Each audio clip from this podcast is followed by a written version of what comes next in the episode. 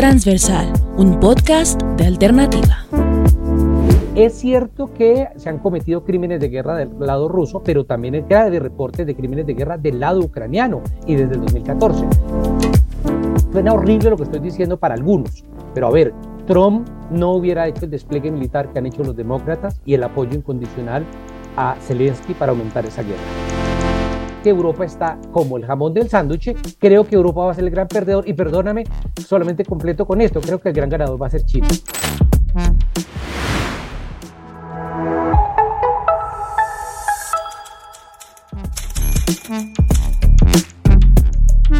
Es un verdadero placer tener la oportunidad en este podcast de conversar con un académico, con un viajero, con un periodista y también con un doctor, un hombre que sabe mucho de medicina, pero un apasionado de los viajes, de la historia, del Medio Oriente y ahora su nueva aventura estuvo en Ucrania. Para dar un poquito de contexto a lo que vamos a, discutir y vamos a conversar con Víctor de Correa Lugo, es un nuevo libro, Ucrania, los imperios contraatacan. Y voy a leer a de lo que es la introducción o el prólogo de este libro, donde dice, en un mundo polarizado y vale decirlo poco informado, hay una tendencia a explicar los conflictos armados a través de una única causa o negando sus aristas y matices. Este trabajo invita a la mirada compleja de una guerra con implicaciones globales de orden social, económico y político. Las diferentes piezas del rompecabezas ucraniano incluyen la ocupación rusa, la guerra de Donbass, el persistente pensamiento imperial, las formaciones neonazis, el derecho internacional fallido, la expansión de la OTAN y la crisis humanitaria más grande de Europa en décadas. Víctor de Currea, qué placer que esté con nosotros en este formato y siempre bienvenido en Revista Alternativa. Gracias, Hassan. Muy amable por tu invitación. Bueno, cuéntenos de, de esa experiencia y de ese viaje. Usted es un hombre que le encanta viajar es un hombre que le gusta ir al terreno y decidió irse a Ucrania a, palpar de primera mano qué es lo que está pasando. Cuéntenos acerca de esa experiencia. Pues la idea es que, eh, como en cualquier otra guerra, ya lo hemos hablado con relación a otros conflictos, a Siria, Palestina, creo que lo fundamental es ir allá, es hablar con la gente, es palpar el terreno eh, y complementar con lo académico, con los que otros han, han, escrito. Creo que esa es la, por lo menos es mi forma en que me ha ido aproximando al conocimiento de conflictos armados. Así que cogí la maleta, eh, conseguí algunos apoyos, un eh, empresario me regaló el chaleco antibalas, primera vez que tengo que usar chaleco antibalas para poder entrar a, porque era parte de los requisitos.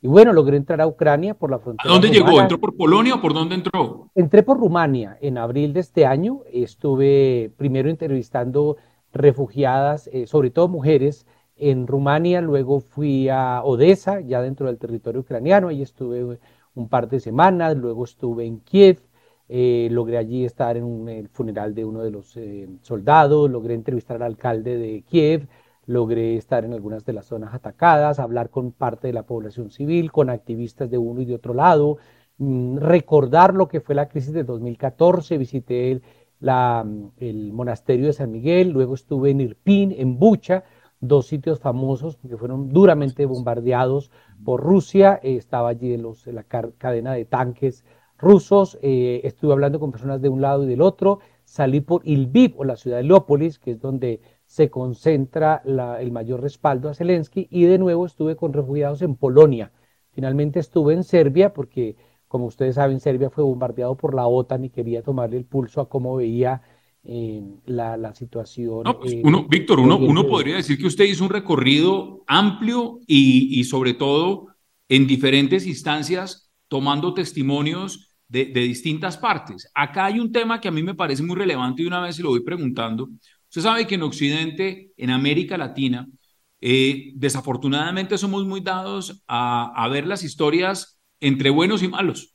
Y siempre se trata de, nunca se miran los grises y siempre se trata de tener unos héroes y unos villanos y se pierde muchas veces el, contexto de las razones de fondo de un conflicto como el que se está viviendo en este momento en Ucrania.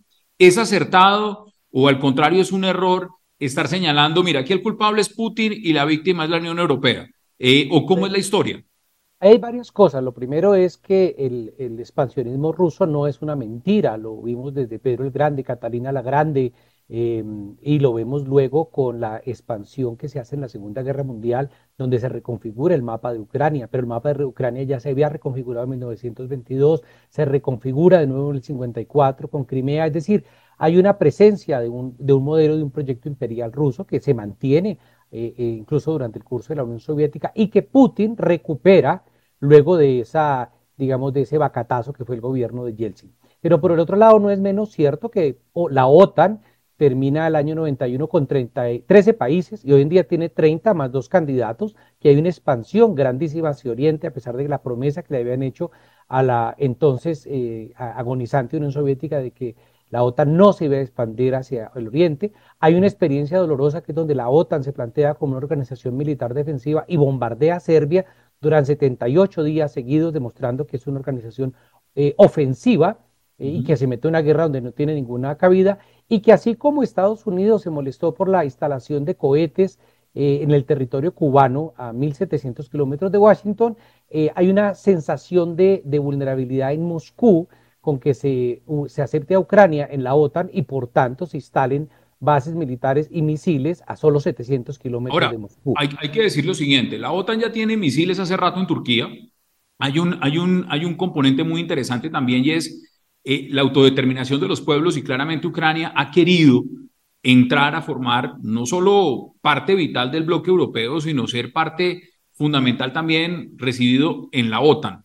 Aquí algunos están diciendo, mire, eh, tenemos un problema y el problema es eh, recibirlo a usted como miembro del club es una amenaza directa a Vladimir Putin y a Rusia, y eso es una agresión le, ha faltado a, la OTAN criterio para, para recibir a Ucrania dentro de sus filas?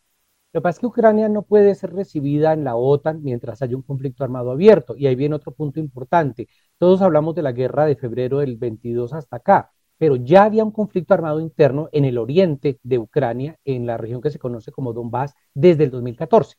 Una guerra donde ya había presencia rusa y, bueno, en términos de Digamos que en términos de seguridad, Rusia tendría algunos puntos y, y más que, que la OTAN. En términos de soberanía, sin duda, desde el derecho internacional, sin duda se configura un crimen de agresión, una ocupación por parte de Rusia a Ucrania. Eso dice el derecho, digamos, eh, de manera contundente. Ahora, hay un conflicto armado en el Oriente desde el 2014 en el que Alemania y Francia firman con Ucrania y Rusia los acuerdos de Minsk para resolver el conflicto. Nunca se resolvió. La misma Merkel acepta que aquello tenía mucho más de paripé y de trampa que de realidad.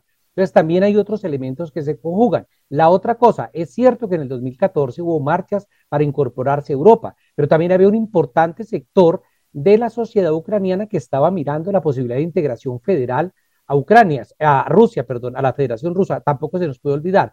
Es cierto que se han cometido crímenes de guerra del lado ruso, pero también hay de reportes de crímenes de guerra del lado ucraniano y desde el 2014. Y lo otro importante, imagínate, Hassan, que en, el, en la ciudad de Ilviv, Oliópolis, hay una estatua de Stepan Bandera como de 5 metros. Una de las calles principales se llama Stepan Bandera y para los que no están enterados, es el referente de los grupos neonazis de Ucrania.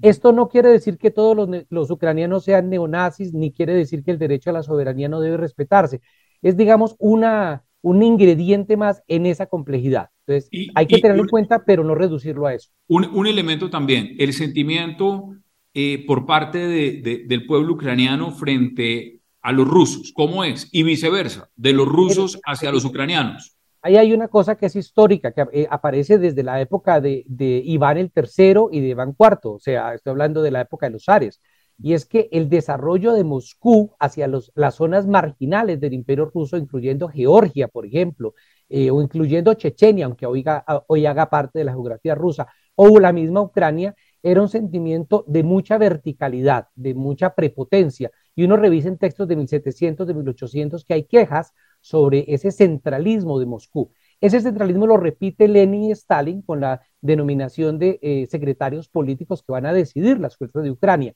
Y eso genera un sentimiento antirruso que está y que se vive, se palpa en las calles.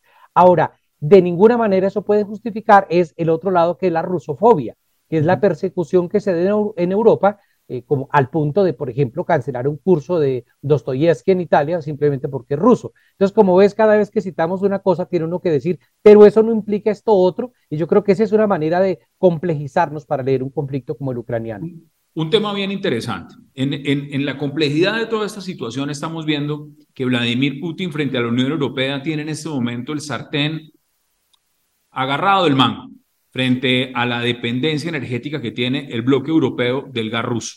Y esto, por supuesto, ha generado un gran debate en Europa frente al tema ambientalista y a volver a recuperar soberanía energética en varios frentes. Pero al mismo tiempo, esta guerra en Ucrania tiene un valor desde el punto de vista no solo humanitario, sino también desde un punto de vista político y estratégico. ¿Cómo siente usted que va a ser el 2023 enmarcado en lo que el mundo está pendiente y es qué va a pasar en Ucrania, qué va a hacer Vladimir Putin, qué va a hacer Zelensky, qué va a hacer la Unión Europea y qué va a hacer el próximo presidente de los Estados Unidos en ese frente que tiene afectado incluso a la economía mundial. Ahí hay cosas que uno dice ahí, Hassan, que suenan absolutamente sacrílegas. La primera, que nos va mejor en términos de una guerra que ganen los republicanos a que ganen los demócratas. Los republicanos lo hacen van a haber menos, suena horrible lo que estoy diciendo para algunos, pero a ver, Trump no hubiera hecho el despliegue militar que han hecho los demócratas y el apoyo incondicional a Zelensky para aumentar esa guerra. Dos, la recesión en Estados Unidos está garantizada del 100%, dice The Economist y algunas otras fuentes serias, con lo cual tendremos un frenazo de la economía mundial. Tercero, la inflación en Europa ya se está viviendo, los precios de los hidrocarburos, del gas, no solo de la energía eléctrica, del transporte, con lo cual todo se ha disparado, incluyendo el precio de los fertilizantes, porque los produce sobre todo Bielorrusia. Cuarto, que a nivel mundial, esta es la primera guerra del siglo XXI que tiene impacto mundial. Teníamos la guerra de Siria, la guerra de Afganistán, que eran guerras localizadas de pronto para algún impacto regional. Pero esta guerra ya ha afectado la distribución, el mercado de alimentos a nivel mundial. La ONU habla de por lo menos 20 puntos de riesgo de hambruna en el mundo, dentro de las que se encuentra Somalia, Nigeria, de los que me acuerdo, Egipto, Líbano, Afganistán, Siria, con lo cual estamos frente al riesgo de otras eh, tensiones sociales en otras partes del mundo. Y otra cosa importante, Europa ya ha tenido una, una cantidad de manifestaciones en los últimos meses, especialmente en Praga, algunas pequeñas en Francia y en Holanda, algunas incluso en España, en contra de la guerra. ¿Qué es lo que uno ve? Que una Europa de los líderes que ha dicho sí a la guerra, ahora se encuentra con una ciudadanía que está diciendo, momentico, no vamos a seguir pagando el costo tan elevado de estar en la guerra. Lo cierto es que Europa está como el jamón del sándwich. Creo que Europa va a ser el gran perdedor. Y perdóname, solamente completo con esto. Creo que el gran ganador va a ser China. Y, el tema de los refugiados. interesante ese análisis que hace usted, pero el tema de los refugiados, ya vimos lo que significa un conflicto de esta magnitud en el caso sirio, el desplazamiento que genera hacia países fronterizos, hacia Turquía y demás. En este caso, usted que estuvo ahí en, en zona de frontera y en el territorio ucraniano, ¿Cómo se está manejando la crisis de los, de los, de los refugiados? Es impecable cómo se dan las cosas. Por ejemplo, yo salí por Polonia y no me preguntaron si era refugiado y me, me enchufaron una sin car. Entonces, cuando tú tienes hasta sin car y puedes escoger si quieres café, té o chocolate, y si eres incluso vegetariano, a la hora de comer, demuestra que hay un mecanismo europeo, pero uno, eso se va desgastando porque se genera un desgaste del donante. ¿Hay cifras, ¿hay cifras en este momento, Víctor, de cuántas personas más o menos pueden haber salido de Ucrania en el último año? No he revisado lo último, pero eh, sin duda estamos hablando de entre 5 y 7 millones de personas. O sea, realmente es brutal, el número es brutal.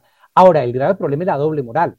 Es decir, los mismos trenes que traían ucranianos a Polonia o Alemania tenían un trato diferencial si eres negro o, o, si no, o si eres oscurito, por decirlo de alguna manera. Entonces, las personas negras eran discriminadas, bajadas de los, de los trenes, por ejemplo.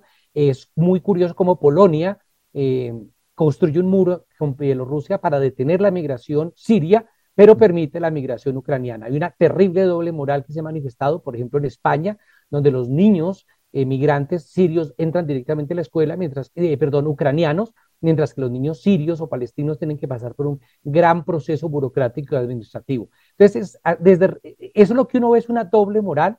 Tú sabes que yo he estado en algunas crisis como la etíope, la, donde llegaron refugiados somalíes, y ahí lo que teníamos era dos pesos y, cuatro mantas para poder atender. Hay un despliegue muy grande en Europa, pero lo que se demuestra es una doble moral en la atención de refugiados. El otro sentido también va en, el análisis a largo plazo, es decir, recién empezó la, tensión eh, y, y lo que esto significaba, muchos se preguntaban, bueno, estamos a puertas de vivir un proceso similar a la tensión de una guerra fría que pueda terminar en una tercera guerra mundial. Eso es descabellado, ya el escenario no da para eso. ¿Cómo, analiza usted ese panorama? Ha habido momentos en que uno piensa en una tercera guerra mundial. La primera, cuando Polonia quería mandar unos aviones de combate, que Rusia estuvo bastante, la situación estuvo compleja. Los rifirrafes que hubo en la, bandera, en la frontera con Bielorrusia, algunas cosas que impactaron a Moldavia, el cohete que cayó hace poco, el misil que cayó en territorio polaco, eso hacía prever la posibilidad de una guerra, de una guerra de gran escala. En este momento creo que Europa no se va a meter porque su gran, el gran enemigo de Europa no es Rusia, es el invierno. Y acuérdense que los suecos perdieron en el 1709 la salida al Báltico en invierno, Napoleón le fue mal en invierno, Hitler le fue mal en invierno, o sea, pelearse con los rusos en invierno no es una buena idea. Segunda cosa que yo creo que es importante y es la reconfiguración de actores que dábamos como con, otro rol. Por ejemplo, Turquía, que es un país eh, particularmente belicoso en relación con Siria, con Irak, se convierte en el gran puente de negociador entre Rusia y, la Unión Europea. Suecia, que es un país, y Noruega, históricamente amantes de la paz, mandan miles de armas y pide, en el caso sueco y de Finlandia, el ingreso a la OTAN. Y países como Suiza, normalmente neutral, se suma a las tensiones, a los eh, embargos y a las medidas económicas contra Rusia. Lo que uno ve es que todo eso que hemos aprendido en política internacional, pues se desbarajusta por completo. Eh, ¿Qué nos viene ahora? Dani, perdona, ibas a preguntar. No, y, ahí sobre ese punto, pues miramos el panorama de lo que es Europa, miramos por supuesto lo que significa en Estados Unidos y quién puede ser un actor determinante en un país donde que va a vivir un proceso electoral presidencial, pero dentro de Rusia pareciera Vladimir Putin no tiene un, un, un, un contrapeso, no tiene un contradictor. O la pregunta es si, si esto ha cambiado esa dinámica internamente para Putin y puede incluso haber cambiado en el plano político su permanencia como presidente. Putin sabe que lo que se está, lo que se está jugando no es la guerra de Ucrania, se está jugando su permanencia en el poder. Si Putin pierde esa guerra, eh, la era Putin se cierra. Es decir, es un problema para él existencial. Putin es un hombre que viene de la KGB, que ha estado en las guerras de Chechenia del 2000, que ganó la guerra de Abjasia, que ganó la guerra de Osetia del Sur, que ganó la guerra de Crimea en el 2014 y que ganó la guerra de Siria. No es un tipo que no sepa de guerras y que no sepa de estrategia militar. Eh, ¿Qué preocupa? Efectivamente, dentro de Rusia, lo que uno sabe y por las personas que yo he logrado entrevistar, eh, hay un cierre de la sociedad eh, civil, de un sector de la sociedad civil que apoya a Putin. Eso es innegable. Pero el sector, digamos, contradictor no tiene un liderazgo ni una cohesión que le permita plantarle cara con otra oferta política. Lo cierto es que los medios de comunicación rusos han sido determinantes, pero también los europeos, en montarnos una serie de narrativas y así como aquí nos engañan diciéndonos que todo es culpa de Putin y Putin es Satanás, desde allí también todo se convierte en un discurso de ataque a la patria, se convierte casi que en una guerra patria, donde la guerra de Ucrania determina el futuro de Moscú. Y eso le ha permitido mover gran cantidad de la opinión pública y garantizar, digamos, la supervivencia. Lo que uno ve es que la, medida de, finalmente, la medida de cuerdas va a ser efectivamente este invierno. Y finalmente, Víctor, si uno tuviera que analizar esto, aquí por supuesto no se puede hacer futurología, sencillamente analizar las circunstancias, los hechos y, mirar cuál es la toma de decisiones desde distintos puntos de vista y donde hay involucrados varios actores políticos de, alto nivel. ¿Usted piensa que el 2023 va a ser un año definitivo o como muchos procesos de, de las guerras hoy en día puede durar incluso muchos años más? y sencillamente dilatarse en el tiempo, pero ir perdiendo incluso la, la, relevancia, la, importante, la importancia mediática que tiene y prolongarse en el tiempo esta guerra en Ucrania. La guerra se prolongaría de manera sin ninguna importancia si no estuviera eh, involucrado Europa y Rusia. Es decir, si esto fuera Yemen, a nadie le importa. Los talibán volvieron al poder el año pasado, eso ya a nadie le importa. La crisis siria se mantiene con las tensiones que hay en la parte del BIP, eso a nadie le importa, pero es que estamos hablando de un impacto directo a la economía mundial. Por lo tanto, la guerra va a buscar resolverse. O bien mediante, yo creo que se va a dar finalmente mediante una eh, negociación. Ahora, ¿qué hipótesis de trabajo? Y como tú lo decías, no quiero hacer futurología, pero hay gente promoviendo, por ejemplo, unos eh, plebiscitos en el occidente de, parte de, la, de Ucrania, de tal manera que Galicia y Bolinia están mirando cómo se acercan a Polonia. Por supuesto, dudo muchísimo que Rusia vaya a ceder al 20% del territorio que ya controla en el oriente y por supuesto no va a devolver fácilmente Crimea. hay otro riesgo que no hemos mencionado, es el riesgo nuclear.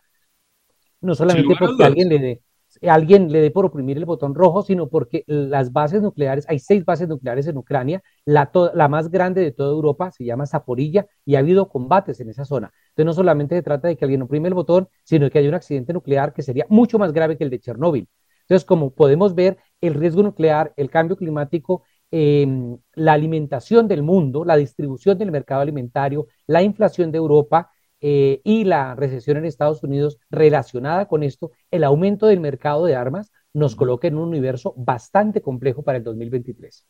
La revista Time eh, seleccionó entre varios protagonistas al presidente Zelensky como personaje del año, por supuesto, en el 2022 nadie tenía, por lo menos, eh, conciencia de lo que iba a tener que enfrentar este hombre y mucho se, se comentó si tenía la preparación incluso para ser presidente, pero es el hombre que le tocó enfrentar esta guerra y, tomar eh, las decisiones en, en, una coyuntura nada fácil, nada menos y nada más que contra Vladimir Putin. ¿Cómo siente usted que ha sido el rol que ha jugado Zelensky en todo este proceso?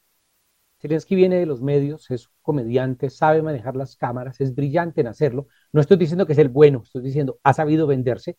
Es un tipo involucrado en Panama Papers. Ha ilegalizado 11 partidos políticos, por ejemplo. Uno de sus negociadores fue ajusticiado por orden del gobierno acusado de traición. Es decir, hay muchos elementos. que ha permitido la presencia, no solamente Zelensky, sino desde el 2014, de la incorporación de grupos paramilitares neonazis dentro del ejército ucraniano. Estuve, por ejemplo, en un entierro donde había personas con símbolos neonazis.